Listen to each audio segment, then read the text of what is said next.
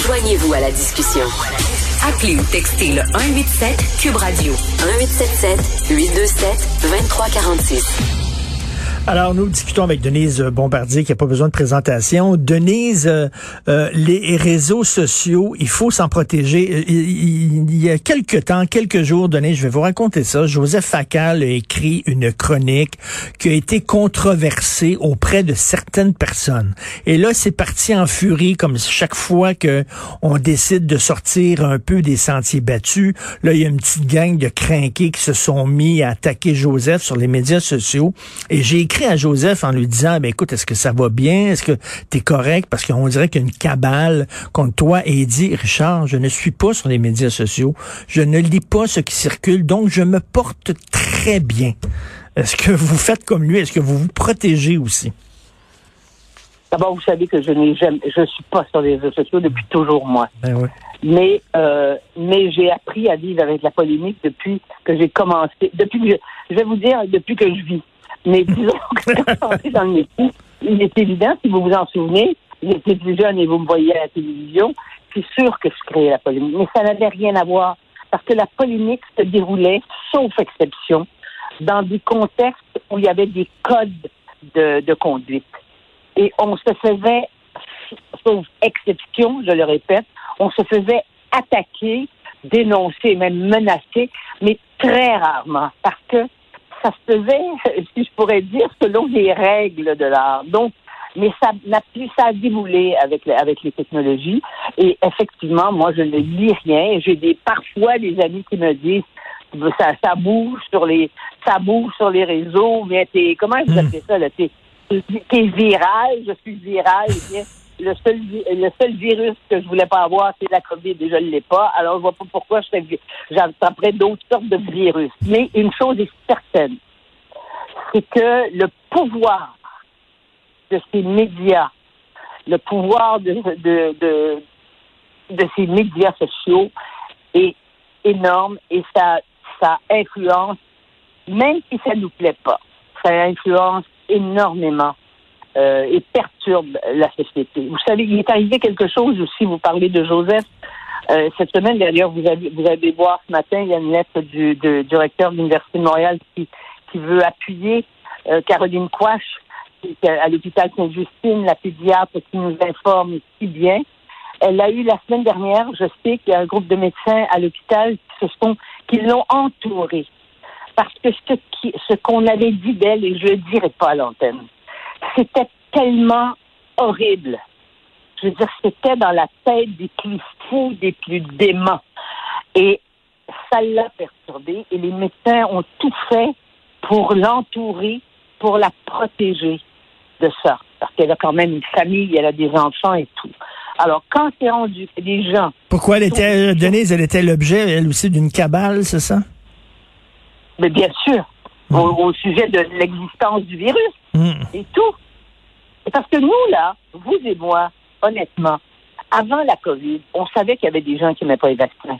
Mais on ne pensait pas, je veux dire, euh, disons, euh, quelque temps auparavant, disons il y a 10, 20 ans, on n'aurait jamais pensé qu'on aurait eu des complotistes qui s'expriment comme ils s'expriment et qui viennent jusque, jusque, jusque dans les, jusque dans le vestibule de nos commentaires hmm. sur le journal. Et au journal, il y a des censeurs. Alors, on n'a pas, on n'a pas la matière brute parce qu'ils ont déjà, ils sont déjà intervenus euh, en bas de nos en bas de nos chroniques pour empêcher ces choses-là. Puis il y a des journaux qui en ont même pas justement parce qu'ils peuvent pas se payer des censeurs et puis ils en ont même pas. Mais, tous les journaux, tous les journaux ces temps-ci sont totalement inondé euh, de messages haineux euh, concernant la pandémie. Euh, les anti-masques, les anti-vaccins sont organisés, sont agressifs. c'est comme ça au Journal de Montréal, c'est comme ça à la presse, c'est comme ça au Devoir. Et j'avoue, Denis, je suis un peu sonné parce que je ne savais pas qu'il y avait autant de gens qui se méfiaient de nos gouvernants. Je ne le savais pas. Oui, oui, effectivement et aussi de gens, euh, et, autant de gens dans des, milieux, dans des milieux, par exemple des gens connus, qui disjonctent. Si nos politiciens disjonctaient, comme, comme on disjoncte dans, dans les milieux dits artistiques, hein, et puis surtout artistiques, Euh, si on avait des politiciens qui se comportaient comme ça, ça fait longtemps qu'on leur aurait demandé, ils se seraient retirés. Ils Hmm. seraient plus à l'Assemblée nationale. Donc, on les laisse et on les laisse disjoncter. Ça, c'est clair. Et euh, ça, c'est un phénomène qui est extrêmement gênant. C'est ce que j'appelle, c'est ce que j'appelle les sombres malaises par rapport au beau malaise, qui est, qui est une contradiction dans les termes, euh, parce que je rends hommage dans ma chronique, effectivement, au talent euh, de, de, de Martin Matt, qui a réussi, et, et aussi l'audace qu'a eu TVA de mettre à l'antenne une émission, parce que moi, j'ai vu des épisodes de cette émission-là, je me suis dit, mais c'est pas vrai, parce que c'est, parce que ça va contre toute le, le, le- le- la rectitude politique actuelle, je veux dire, la façon Mhm. dont parler ces personnages, l'utilisation qu'il fait des mots, euh, je veux dire, la moitié, la moitié des mots, à certains moments qu'ils utilisent, sont des mots qui sont devenus tabous. Je trouve ça, c'est un, c'est une- un moment de fraîcheur et, et c'est pour ça que ce sont de beaux malaises. Mais les malaises sombres, pour ne pas dire, parce que j'ai écrit les malaises noirs, je me dis, mon Dieu, parce qu'il faut toujours se si j'écris malaise noir, ça va être, ça va être foutu. ça va, ça va déclencher encore une fois. Vous voyez, c'est, incroyable. Alors donc, euh, les malaises sombres, euh, c'est ce qu'on éprouve. Et on éprouve ça constamment quand on lit. Et ce que je reproche aux médias traditionnels, c'est de s'alimenter aux réseaux sociaux. Hein? Tu dis, voici ce qu'on dit sur les réseaux sociaux, sur telle chose et telle chose. Moi, je trouve que les médias traditionnels, en fait, s'auto-flagellent et se mettent en danger. Parce que là, c'est devenu quasiment systématique, la référence. Parce que vous savez, le journalisme, là, qu'est-ce que c'est que le journalisme? Qu'est-ce que c'est qu'un journal? Un journal, c'est un, un, un, un instrument pour, se, pour, renseigner, pour les gens. Et les journalistes, ce sont des professionnels. Des professionnels qui sont capables de hiérarchiser des nouvelles. Sur les réseaux sociaux, tout est égal à tout. Et l'obscène est égal au sublime qu'on peut, qu'on peut trouver parfois, ce qui fait qu'on ne sait plus, on a perdu la notion de la décence et de l'indécence, euh, du respect et de l'irrespect. D'ailleurs, ça passe dans le vocabulaire avec lequel que, que, que les gens utilisent maintenant quand ils sont dans les médias traditionnels. Et- Avant, vous n'entendiez pas? On n'entendait pas. Et est-ce qu'on manquait ça? On n'entendait pas des gens dire, ça me fait CHIER, Hmm. À la télévision, à Radio-Canada ou à TVA. Ou... Là, ils viennent, ils se font interviewer, puis c'est, je veux dire, c'est en... Et tous ces mots-là, tous ces mots-là, en fait, sont des... créent des malaises, bien plus qu'on ne le croit. Et les gens qui n'ont pas de malaise à s'exprimer de façon aussi grossière, aussi vulgaire, ce sont les, ce sont aussi des pollueurs. Des pollueurs, il n'y en a pas seulement il y en a pas seulement parmi ceux qui produisent de, qui produisent de, de- du pétrole. Oui, c'est vrai. Oui, c'est les pollueurs des ondes. Et, et on parlait Oui, tantôt là, des, des, des- gens qui veulent rien savoir des, des, des- de l'État, du gouvernement, liberté, etc. Maintenant, ils ont deux véhicules politiques là, maintenant parce qu'il y a d'un côté Maxime Bernier, de l'autre Éric Duhem qui euh, euh, accueille ces gens-là, les courtises. Oui. Et, et je veux dire, c'est la, c'est la période pour des gens comme ça. C'est sûr que c'est la période pour des gens comme ça. Mhm. Alors, imaginez-vous l'impact s'ils ont suffisamment d'appui, l'impact que, que, que ces gens-là vont avoir dans la dans la vie politique. Parce que jusqu'à maintenant, on n'a pas beaucoup entendu de politiciens s'exprimer comme ça. Hein? C'est rare.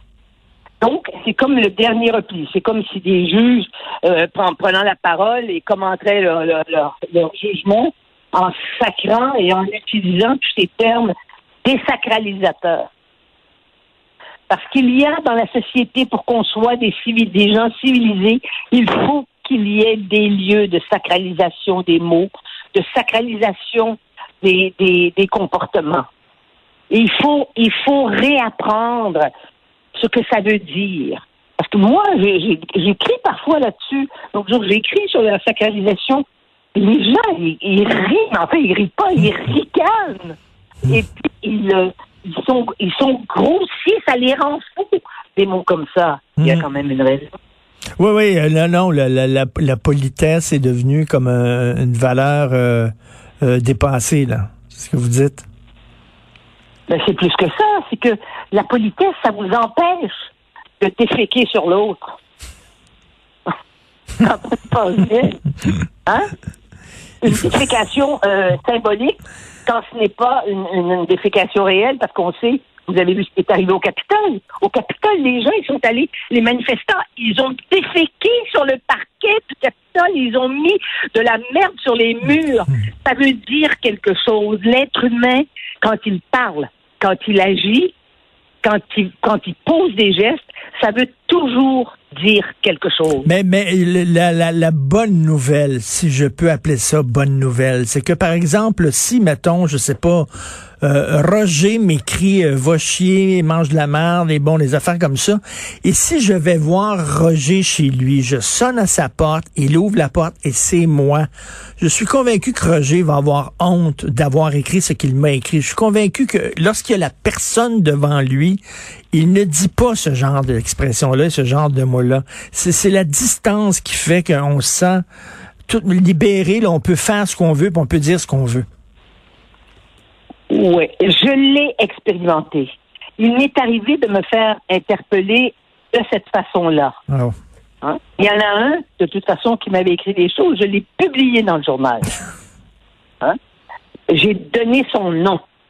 Et là, dans la ville où il habitait, qui était Gatineau, j'ai reçu des, des, des lettres, et des, pas des lettres, des courriels de gens qui disaient J'ai honte d'habiter Gatineau, de savoir que ce type habite Gatineau. Celui-là. Mais il m'est arrivé aussi de répondre à quelqu'un qui m'avait insulté avec des mots qui n'étaient pas, euh, qui, qui, qui étaient des, qui étaient des mots sombres et qui s'est excusé. Ça m'est arrivé une fois ou deux.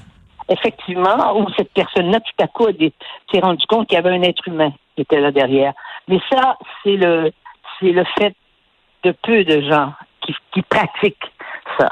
Parce que pour la plupart d'entre eux, maintenant, c'est qu'ils s'entourent, ils, ils sont en bande, ils sont en meute. Et c'est pour ça que ce sont des loups hurlants. Mais regardez, au- aujourd'hui, dans le Devoir, là, on parle de Ricochet, qui est un- un journal Oui. euh, disponible sur Internet, puis on en dit du bien. Ces gens-là ont publié des dessins de chiens qui pissaient sur ma tombe, ont publié des dessins, des caricatures de Sophie avec Absolument. mon cadavre dans ses bras, en train de pleurer. C'était vraiment dégueulasse et il faut les dénoncer. Mais non, ce petit gain-là, il les dénonce pas. Le devoir fait ça? Le devoir fait ça parce qu'il veut recruter des plus jeunes. Ouais. Hein, parce que c'est pas c'est certainement pas ça, ça- c'est certainement pas son lectorat euh, traditionnel. De toute façon, le, le lectorat traditionnel, euh, ceux autrement dit qui payaient pour être abonnés au journal, ont quitté le journal parce qu'ils étaient plus âgés puis c'était ils étaient nationalistes. Puis il y a beaucoup de nationalistes qui ont quitté le journal. Ils veulent absolument être de leur de leur temps et de leur Mm, époque et mm. être dans le courant. Eh bien, quand on est dans le courant, il faut savoir que si le courant est un tuyau d'égout, on est dans le tuyau d'égout. Tout à fait. Non, non, puis euh, il y, a- il y a beaucoup de gens qui se reconnaissent plus dans, le- dans le devoir d'aujourd'hui, mais c'est ça. Ces médias, ils veulent, ils veulent être à mode, donc eux autres, ils abaissent, ils abaissent, ils abaissent la barre, ils abaissent la barre, ils abaissent la barre, jusqu'où on va avoir euh, la basse, euh, jusqu'où on va l'abaisser cette barre-là. Donc, euh, je, Oui. j'invite les vous gens. savez, Oui. oui, Richard, il faut être armé. Vous et moi, Facal et d'autres. Mathieu, vous imaginez comment il doit être armé? Ah ouais, c'est incroyable. Lui là, il, il- il la cible de toutes les Oh, attaques. Bon, alors il faut être armé et si on est si sensible et si on vit si juste parfois dans nos dénonciations, c'est parce qu'on a effectivement, ça trahit une sensibilité, une perception. C'est qu'on n'est pas, on n'est pas des brutes. Euh, nous sommes le contraire des brutes. Or, c'est- on Et- peut être blessé. Et nous sommes, nous Et sommes chanceux, savoir- nous sommes chanceux, Denise, aussi d'être défendus par un organe de presse. Hein. Euh, euh, Québécois reçoivent souvent euh, des, des, des- beaucoup de plaintes suite Oui. à des textes qu'on écrit et euh, on est toujours protégé par notre employeur. là. Oui, oui, ça c'est sûr. Ah ben oui, faut être, faut être, faut- il faut être encadré, il faut avoir un minimum d'espace où on sait que euh, c'est l'espace de la bienveillance, quoi. Nous sommes, nous avons besoin d'espace de bienveillance, autrement on ne pourrait pas bien faire notre métier. Et ça nous permet aussi parfois, quand on est tenté, et des fois vous êtes tenté plus que moi, mais ça c'est votre côté, euh, c'est votre côté Villemar, ça je pense.